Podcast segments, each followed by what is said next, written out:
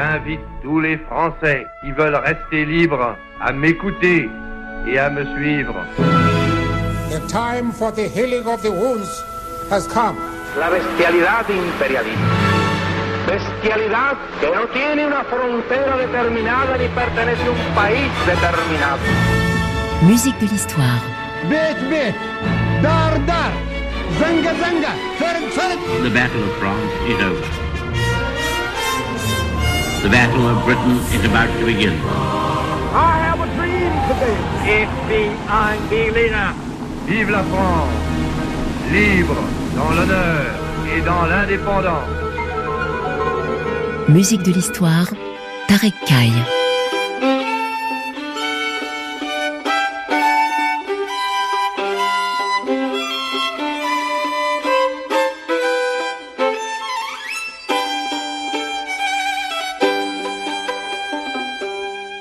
Bonjour et bienvenue à toutes et à tous dans ce nouveau numéro de musique de l'histoire. Ce sont des chants qui vantent le courage, le recours aux armes et la défense de la patrie contre l'envahisseur.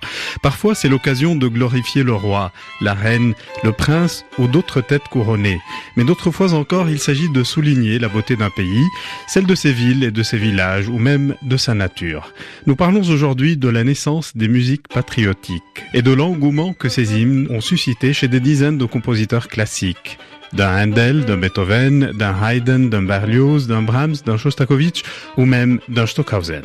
Et pour nous en parler, j'ai le plaisir d'accueillir pour la deuxième semaine consécutive Esteban Bourg, historien de la musique et spécialiste des rapports entre musique et politique.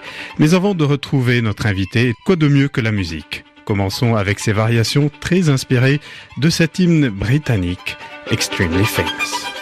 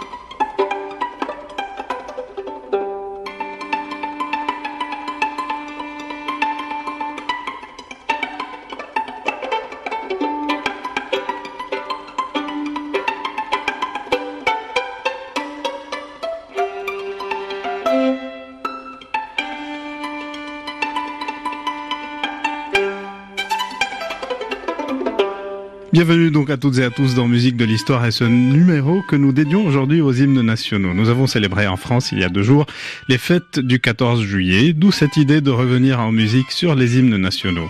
Ce que nous venons d'écouter, c'est un enregistrement du violoniste Leonidas Kavakos qui interprétait les célèbres variations de Niccolo Paganini, variations sur l'hymne national britannique, le God Save the King, œuvre composée en 1829. J'ai le plaisir euh, d'accueillir encore une fois donc dans l'émission Esteban Bourg, historien de la musique et directeur de recherche à l'école des hautes études en sciences sociales à Paris et auteur de très nombreux ouvrages sur les liens entre politique et musique. Bonjour Esteban Bourg. Bonjour. Merci donc d'avoir accepté encore une fois notre invitation. Vous devenez on peut dire un habitué de musique de l'histoire. Après l'émission de la semaine dernière, au cours de laquelle vous nous aviez parlé de la 9e symphonie de Beethoven, nous plongeons aujourd'hui dans cette ambiance particulière des musiques patriotiques et des hymnes nationaux. Euh, parmi les premières musiques à caractère politique ou national, c'est cet hymne anglais, le God Save the King, dont nous venons d'écouter les variations basées sur sa mélodie principale. Ça sera à Estebanbourg le premier hymne national à faire son apparition. Vous dites que c'est une musique qui remonte au XVIe siècle. Les origines de la mélodie, euh, oui. L'usage euh, qu'on connaît, c'est-à-dire en relation avec le pouvoir euh, royal britannique, c'est un peu plus tard, c'est en 1745. Et c'est vrai qu'on ne mesure pas bien aujourd'hui la nouveauté de, de ça, parce que l'idée de chanter tous ensemble pour un souverain, c'est quelque chose qu'on ne faisait pas à l'époque. on faisait ça à l'église.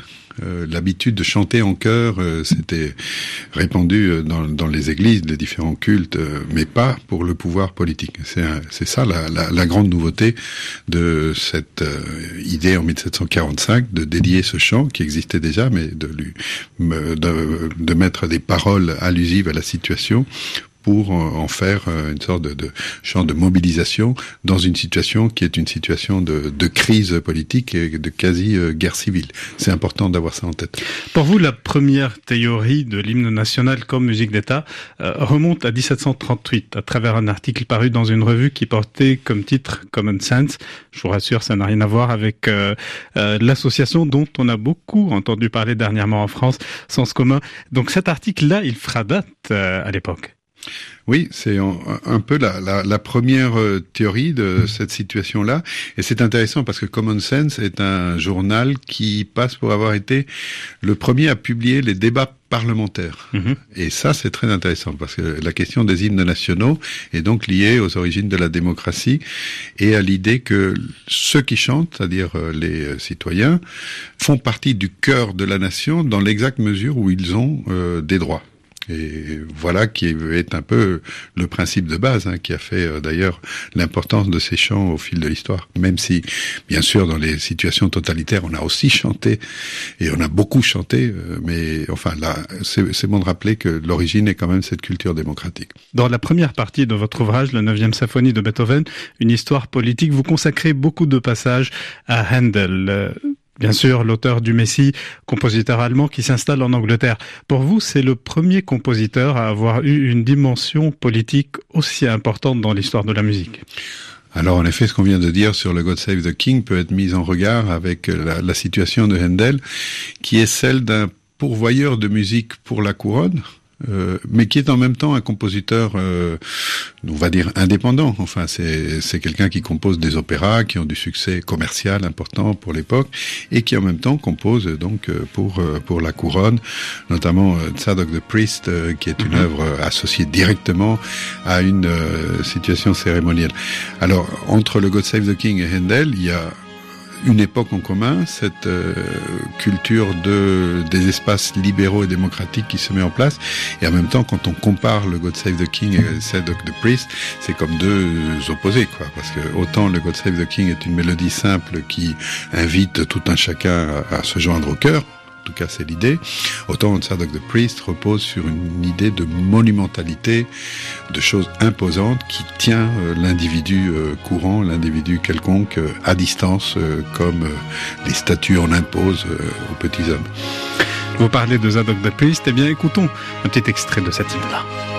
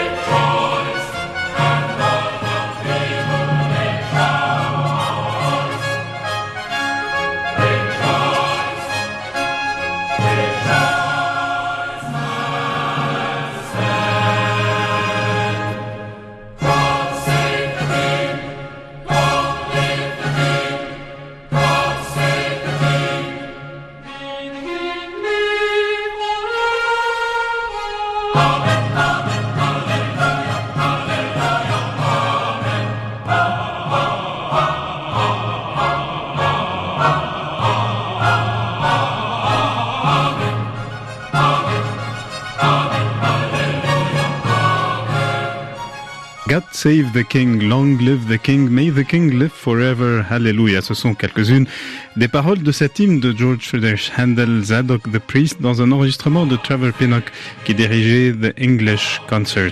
Esteban Bourg, nous reconnaissons euh, ici la patte de Handel dans cet hymne, l'écriture vocale de Handel qui ressemble beaucoup aux matériaux qu'il utilisera dans une œuvre comme Le Messie.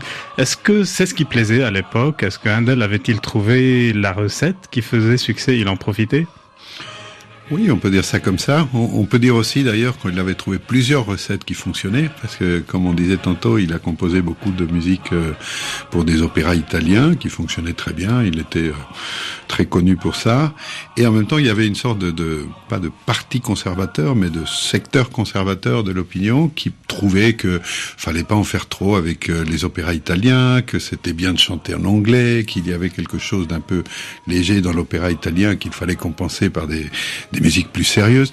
Euh, cela dit en passant, c'est des lieux communs sur les Italiens qui reviennent souvent dans l'histoire de la musique, et que donc il fallait quelque chose de plus sérieux, plus solennel en anglais. Et c'est que et, et le talent de Handel, c'est qu'il a aussi répondu à cette demande-là. Donc euh, de ce point de vue, c'était vraiment quelqu'un qui avait un sens très aigu de ce qui marchait, comme on disait. Et Handel, justement, pourquoi un compositeur connu comme Handel décide un jour de quitter son Allemagne natale pour aller vivre en Angleterre? Rappelons que Handel était le plus grand compositeur à l'époque, une star dans le vrai sens du terme, comme on en connaît de nos jours. Euh, qu'avait l'Angleterre de si particulier au niveau euh, musical à l'époque? Bah, je dirais que surtout il y avait un marché. Alors bien sûr, tout ça s'est joué grâce à des contacts à la cour de Hanovre et le fait que la dynastie euh, anglaise avait pour partie des racines allemandes, donc ça circulait euh, dans ce sens-là. Mais si Handel est resté en Angleterre, c'est parce qu'il a trouvé sa place dans une sorte de marché de la musique euh, qui était en plein essor. Et c'est pour ça que son expérience à lui, y compris dans le rapport à l'État, est un peu un marqueur, un moment fondateur des, des rapports modernes entre les compositeurs, les États euh, et, le marché. Mais il a eu aussi des contributions très importantes au niveau du développement des musiques officielles, on peut dire? Ah bah oui, c'est justement euh, ce qui se passe, c'est que d'une certaine manière, la couronne entre non pas en concurrence avec les, les impresarios, mais enfin dans, dans l'espace des musiques qui ont un poids, hein, une présence dans, dans, dans la pratique, dans les oreilles euh, des gens. Euh, L'État est un acteur parmi d'autres, et encore une fois, l'habileté de, de Handel, c'est que non seulement il composait une musique formidable, mais en plus il savait la placer et il savait adapter, s'adapter à la demande, quoi. Cet hymne justement qu'on vient d'écouter, Zadok the Priest, été encore plus utilisé que God Save the King durant les cérémonies officielles. Et oui, c'était même ça la musique officielle. Le God Save the Queen The King a été euh, longtemps euh, quelque chose qui, qui, était utilisé, mais sans la même euh, sans le même statut cérémoniel officiel qu'avait cette musique d'État monumentale encore une fois. Et d'ailleurs pour le cas du God Save the King, il n'y a jamais eu comme ailleurs, en France notamment, une sanction par une loi ou une disposition qui dise voilà notre hymne national. En Angleterre, ça s'est fait à l'usage, comme avec la législation d'ailleurs. Et, euh, et, voilà, et on en est encore là aujourd'hui. Euh, mais à l'époque de Handel, donc, euh, il y avait clairement une primauté de la musique d'État monumentale que proposait Handel, et le God Save the King apparaît comme une autre manière d'approcher la question de la citoyenneté et du rapport musical au fait d'être un citoyen, qui va rester plus longtemps que la musique d'État handelienne, qui elle va en quelque sorte faire son temps. Qu'est-ce qui a fait justement euh, que God Save the King supplante euh, Zadok the Priest? Tout simplement que tout le monde peut la chanter. Je crois que c'est ça qui a fait la différence. Mm. Euh, D'ailleurs, à l'époque de 1745, on a parlé tantôt de cette date, euh, c'est important. On disait euh, c'est le début de la démocratie parlementaire au sens moderne parce qu'il y a des journaux qui parlent de ce qui se passe au Parlement. C'est aussi le moment où on met en place des bataillons de volontaires, des gens qui décident d'aller se battre mm. pour le roi. Et ça, ça va en même temps que l'idée de chanter ensemble. Donc la mobilisation des citoyens dans des situations de, crise, de guerre civile, ou pas seulement civile d'ailleurs, ça va avec cette idée que participer au chant collectif est une manière de marquer euh, son territoire, en quelque sorte, le territoire de, de tout un chacun. Nous avons beaucoup parlé de, de Handel et. Écoutons cette célèbre musique des feux d'artifice royaux qui remonte à 1749. Imaginez, chers auditeurs, le roi George II, commanditaire de l'œuvre, en train d'écouter cette musique jouée par un peu moins de 100 musiciens tout en profitant du spectacle offert.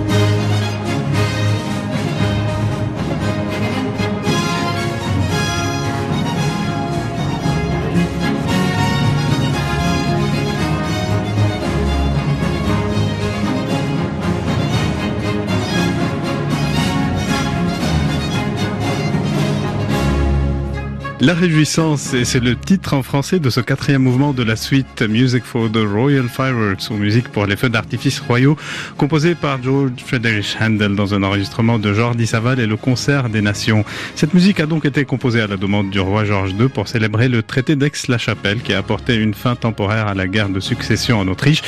Et la première représentation euh, de cette œuvre à laquelle assisteront plus de 12 000 spectateurs, c'est là où on assistera au premier embouteillage de chariots dans l'histoire que connaîtra Londres à cause de cet événement. Musique de l'histoire donc continue sur RFI, mais nous allons faire une petite pause pour prendre connaissance des dernières nouvelles du monde. Avec mon invité Esteban Bourg, nous continuerons de parler des hymnes nationaux pour aborder dans la deuxième partie des hymnes comme la Marseillaise, l'hymne allemand ou encore les variations qui ont été écrites sur ces hymnes. À tout de suite.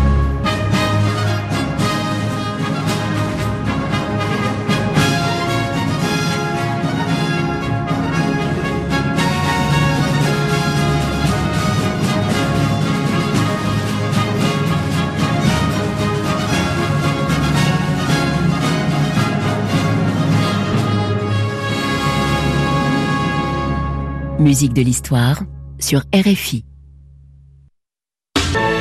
J'invite tous les Français qui veulent rester libres à m'écouter. The time for the healing of the wounds. I have a dream today. The Battle of France is over. Dar dar, zanga zanga, ferm ferm. Musique de l'histoire. Tarek Kaye.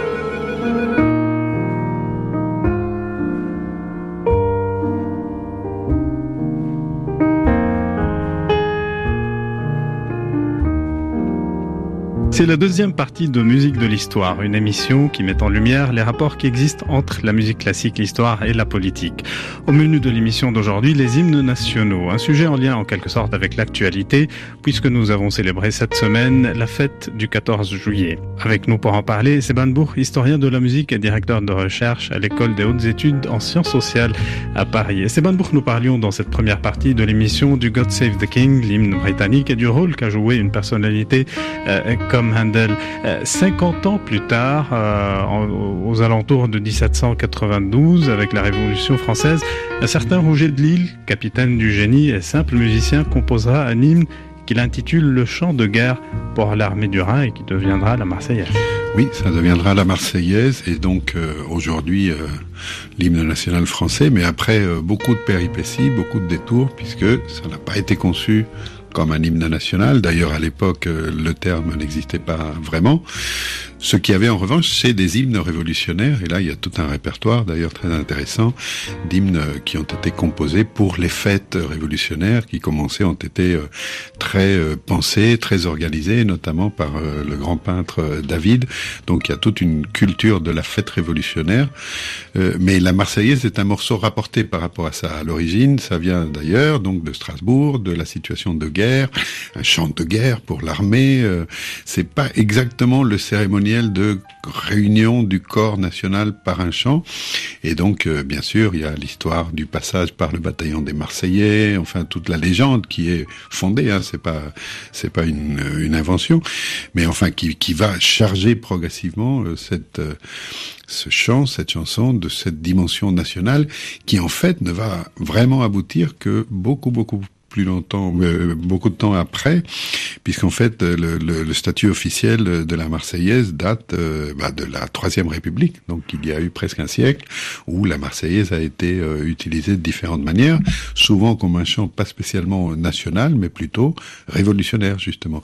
Et ça l'a fait circuler dans le monde entier, pas tellement comme le symbole de la nation française, mais comme le symbole des idéaux universels, universalistes, portés par la Révolution française, ce qui est assez différent. On dit que Napoléon Bonaparte n'aimait pas cet hymne et lui préférait un hymne intitulé Veillons au salut de l'Empire. Euh, la Marseillaise était connotée République, Révolution, euh, euh, toutes sortes de choses que bah, les aristocrates n'aimaient pas. Donc euh, la richesse de l'histoire de la Marseillaise, elle est faite de tous ces conflits, de tous ces usages et appropriations et détournements, et aussi de ces censures, de ces interdictions, de ces combats pour la changer,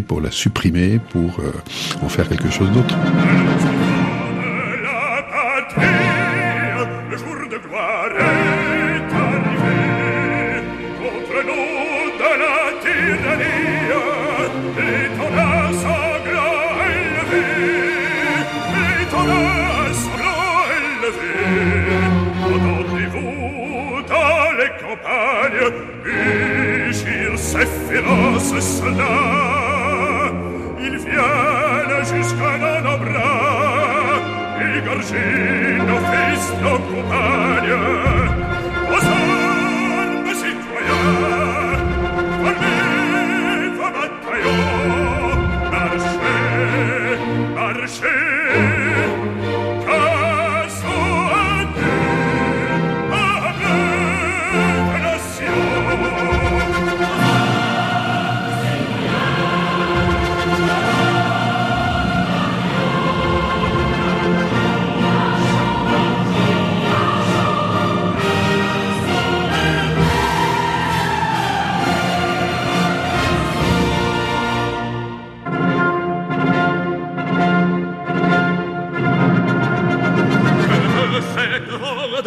de traîtres, de voix conjurés, pour qui ces ignobles entraves, ces fers d'elle longtemps préparés, ces fers d'elle longtemps préparés, Français, pour nous, à quel outrage, quel transport il doit exciter, c'est nous qu'on ose méditer, de rendre à l'antique esclavage aux armes citoyens formez vos bataillons marchez marchez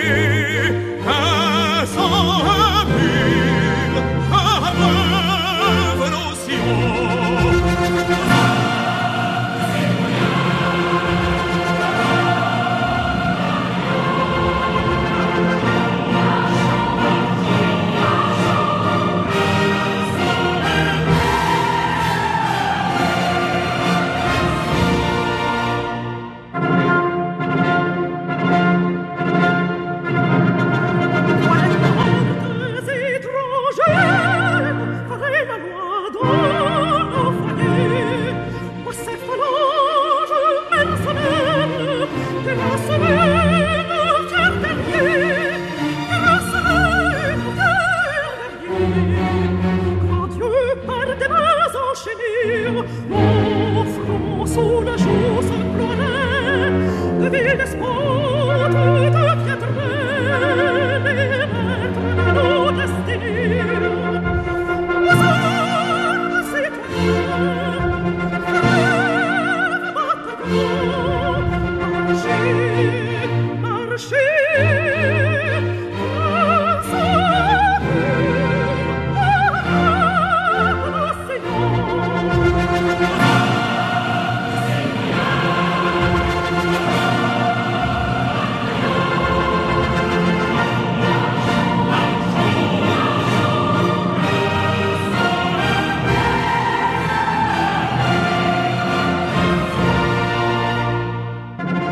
La Marseillaise est cette version qui sort un tout petit peu de l'ordinaire. Il s'agit de l'orchestration du compositeur français Hector Berlioz dans cet enregistrement du chœur et de l'orchestre du Capitole de Toulouse dirigé par Michel Plasson. Et c'est j'aime beaucoup cette version de la Marseillaise. Elle rappelle un peu l'univers de Berlioz et de certaines de ses offres comme la symphonie fantastique. Là, on fait entrer véritablement l'hymne dans un cadre classique avec cette nouvelle orchestration. Alors oui, c'est une entrée directe dans le la rhétorique du, de la musique monumentale à la Berlioz, qui est très puissant, qui est très riche, euh, coloré. En même temps, du point de vue politique, c'est quand même assez stupéfiant, même si on a l'habitude euh, de, de, voir qu'il y a ce soliste mhm. qui ne dit plus euh, marchand, mais dit marché. Et donc ça crée instantanément une sorte de hiérarchie ou de déséquilibre entre le cœur qui représente le peuple, c'est-à-dire tout le monde, et puis ce soliste qui se met dans une position de, de pas de donner des ordres, mais presque. Donc euh, ça, ça crée une autre, euh, une autre image du pouvoir politique, tout simplement. Et c'est assez, euh, assez troublant d'une certaine manière, parce que ça correspond pas à l'idéal démocratique, mais plutôt à l'idéal de l'héroïsme, c'est-à-dire l'individu qui est au-dessus des autres. Vous avez parlé tout à l'heure de la Marseillaise et de son arrivée en Amérique latine, mais en Argentine en 1794. Elle deviendrait, comme vous l'écrivez, le modèle des musiques révolutionnaires pour l'ensemble de l'Amérique latine révoltée contre la couronne espagnole. Oui, oui, en effet. Dans le cas de, l'hymne argentin, c'est assez clair que qu'il y a ça, même si, bon, quand on écoute l'hymne argentin aujourd'hui, on voit qu'il n'y a pas que ça. Hein. C'est autre chose. Il y a aussi euh, ce, fil euh, cérémoniel anglais dont on parlait euh, tout à l'heure. De ce point de vue, l'hymne argentin est plutôt un hybride de ces deux types d'esthétique. Mais l'ensemble, oui, c'est bien sûr le modèle français qui, sur le plan des paroles notamment, est très est très fort. Et ça se traduit euh, dans l'hymne argentin, comme dans plein d'autres euh, en Amérique latine, par une reprise de quelque chose qui est au cœur de la de la Révolution française et qui, curieusement ou non, n'est pas euh, inscrit dans la Marseillaise, à savoir le serment de mourir pour la patrie. Hmm. Euh, c'est curieux quand on y pense, parce que la liberté ou la mort, la révolution ou la mort, l'idée qu'il faut euh, se sacrifier pour la patrie, tout ça est très très présent euh, partout à l'époque révolutionnaire. Et pourtant, la Marseillaise ne le dit pas. Et ça apparaît seulement dans un deuxième temps, dans la strophe des enfants. Euh, lorsqu'il est question de les venger ou de les suivre dans la hmm. mort, mais c'est un après-coup. Euh, et euh, alors que le, le, premier modèle est un peu différent. Par contre, pour revenir aux hymnes latino-américains, là, c'est tout le temps. Donc là, on a parlé du God Save the King, de la Marseillaise. Un autre hymne aura une grande importance, l'hymne allemand qu'un des plus grands compositeurs de l'histoire de la musique a composé. Il s'agit de Joseph Haydn. Haydn composera le Gott erhalte Franz den Kaiser. Et là, pour la première fois, c'est un vrai compositeur classique qu'on demande de composer un hymne. Et c'était, il me semble, pour l'anniversaire de l'empereur François II, c'est bien ça? Euh, oui, et là, il faut bien avoir à l'esprit que, euh, en fait, l'hymne de Haydn n'est pas l'hymne allemand euh, à l'origine, et pour cause, puisque Haydn était donc, comme vous l'avez rappelé, euh, citoyen, sujet plutôt, de l'empereur d'Autriche, hmm. et c'est ça le, le, Kaiser Franz dont il est question. et là, c'est intéressant parce que l'idée de commander l'hymne Haydn, c'est bien parce que c'est une opération pensée du sommet de l'État en disant, alors, c'est qui le meilleur? Haydn. Bon, alors c'est à lui qu'on va le demander. Et l'inventeur de cette idée, qui est inspirée largement de l'hymne anglais contre-révolutionnaire, euh, donc comme idée, bah, c'est le ministre de l'Intérieur, rien que ça. Donc c'est clairement dans un esprit de une opération, je dis pas de police, mais si je le dis quand même, hein, c'est le ministre de la police qui dit on va commander à notre meilleur compositeur le chant qui sera le plus efficace pour faire bah, du maintien de l'ordre d'une certaine manière. Et ça, c'est l'hymne autrichien qui ne deviendra l'hymne allemand que bien plus tard et grâce à toute une série de, de péripéties, d'appropriations qui est qui est en soi un chapitre très intéressant parce que le texte bien sûr est changé donc il n'y a plus de Kaiser là mais par contre il y a euh, l'idée de la nation allemande et ce fameux vers euh, qu'on a tellement euh, contesté avec raison d'ailleurs Deutschland über alles mmh. donc l'Allemagne au-dessus de, de, tout.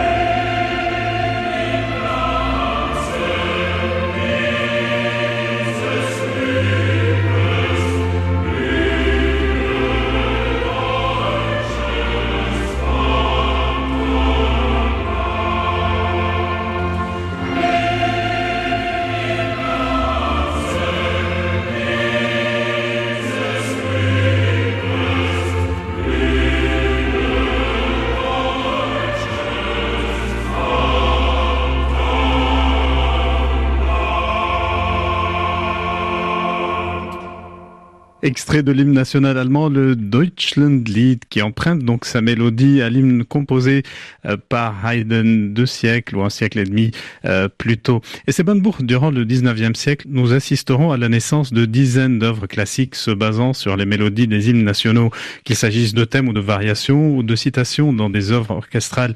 Même les plus grands se sont pliés à cette mode de Beethoven, à Schumann, à Tchaïkovski, à Debussy en ce qui concerne la Marseillaise par exemple, ou Clementi, Liszt, Strauss, Rossini pour le God Save the King. Comment expliquer ce phénomène? Euh, c'est la manière la plus efficace, la plus rapide pour un musicien de d'évoquer euh, un pays. Donc ça garantit un, un, plus de contenu et même de contenu politique. Là où on met euh, ces mélodies, bah, ça va faire dans la tête des gens. Euh, je fais signe vers la nation, le pays euh, en question. Ça, c'est une chose. Alors, vous avez euh, évoqué les, les, grands compositeurs, et là, en effet, on peut distribuer, euh, diviser, disons, les, les, usages en deux catégories. D'une part, les, les, variations sur, et d'autre part, les utilisations, j'allais dire, dramaturgiques de ces mélodies pour en faire une sorte de, de, de personnage presque au sens théâtral. Les deux choses sont un peu différentes, c'est-à-dire que quand il est euh, question de faire des variations, c'est pour montrer euh, le talent qu'a le compositeur et donc l'interprète aussi à varier ce qui appartient à tout le monde parce que tout le monde le connaît. Et donc euh, le jeu qui est comme pour toutes les variations d'ailleurs, mais enfin là c'est comme si on modulait et modelait l'imaginaire de la nation, c'est de dire je vais changer la mélodie, enrichir la mélodie jusqu'au point de la rendre méconnaissable. Au moment où on commence à perdre pied, on revient et donc ça crée une boucle de reconnaissance, méconnaissance, reconnaissance. Et ça, c'est une technique euh, très éprouvée et très efficace pour euh, travailler mentalement euh, l'image sonore qu'on peut avoir d'un objet, en, l'occurrence le pays. Quand il s'agit de produire des évocations théâtrales, par exemple la fameuse balade des deux grenadiers de Schumann, c'est pour mhm. dire on va faire de ce moment musical un théâtre où la nation est à la fois un personnage et un lieu. Et euh, là, ce n'est pas la variation sur le thème musical qui compte, c'est la manière d'en faire un thème en soi. C'est ce qu'on voit aussi dans une œuvre comme l'ouverture 1812 de Tchaïkovski, où pour symboliser la défaite de Napoléon, bah, il utilise euh, la Marseillaise. Absolument, et ça c'est une idée qui est déjà utilisée par Beethoven dans la, la, bataille de Vittoria, qui est un peu, euh, je dis pas le modèle, mais enfin si quand même de cet usage dramaturgique dont on parlait, où chaque euh, nation est, est, représentée par son hymne, et donc euh, la guerre à la fin met en morceaux l'hymne, en l'occurrence l'hymne français d'ailleurs, euh, comme on peut, mais à, à, à, une différence près, c'est que dans la bataille de Vitoria, ce n'est pas la Marseillaise en tant que telle, mais mhm. Malbrousse en va en guerre qui représente la France. Mais ce qui est très fort là, c'est l'idée que une mélodie est un personnage qui représente une nation. Et ça, ça va jusqu'à Tchaïkovski et bien au-delà d'ailleurs. Eh bien, puisqu'on parle justement de ces emprunts et de ces utilisations, euh, écoutons, Esteban à quoi ressemble cette version de l'hymne britannique dans un moule classique qui est celui du concerto pour clavecin.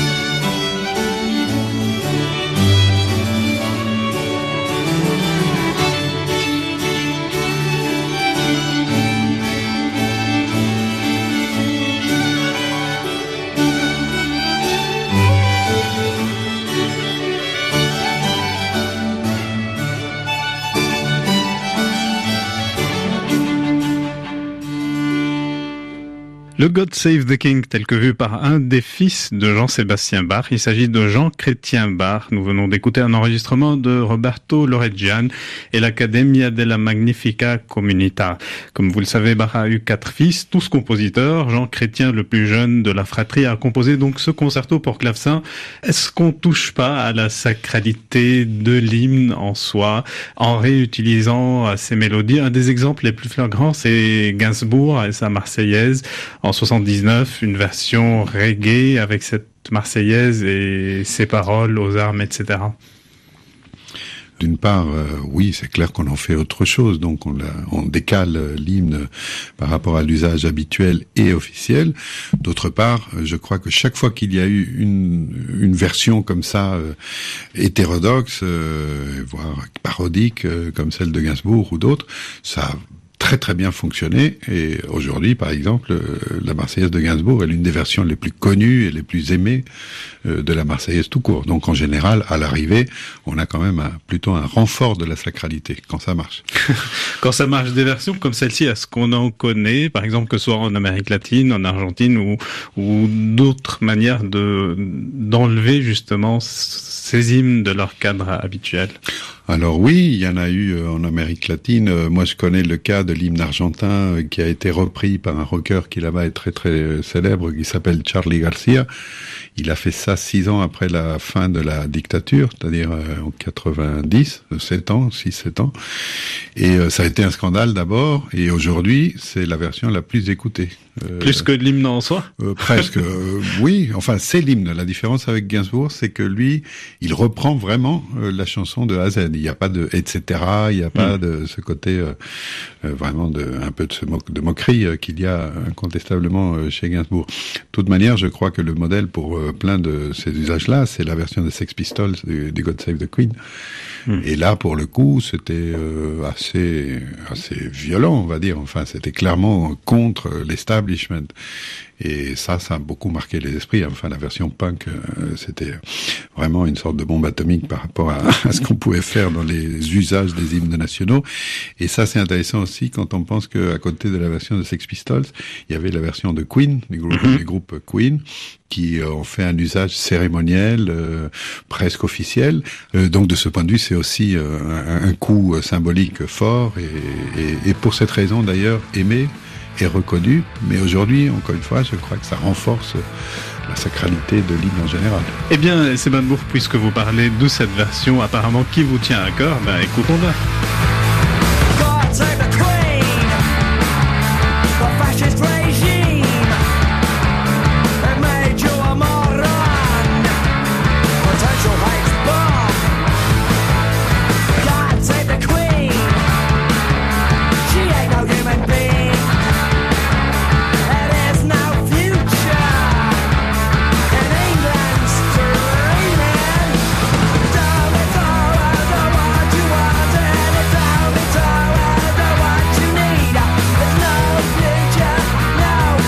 Avec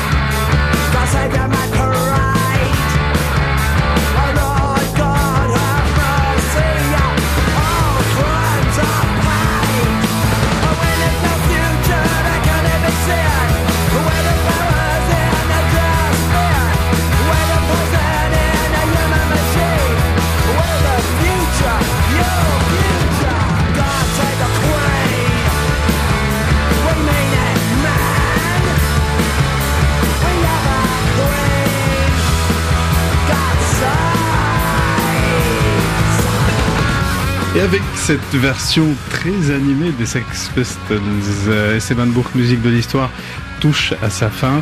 Merci beaucoup d'être euh, venu une deuxième fois dans le cadre de cette émission. Euh, je rappelle que vous êtes historien de la musique, directeur de recherche à l'EHSS et je rappelle le titre de votre dernier ouvrage, Travers Marche, l'orchestre de Paris dans l'Argentine de la dictature aux éditions du Seuil. Merci beaucoup Esteban Bourg. Merci à vous. Et un grand merci aussi à Lorenzo Donnet qui a réalisé cette émission. Quant à nous, eh bien, on se retrouve la semaine prochaine pour un nouveau numéro de musique de l'histoire toujours sur RFI, la radio du monde.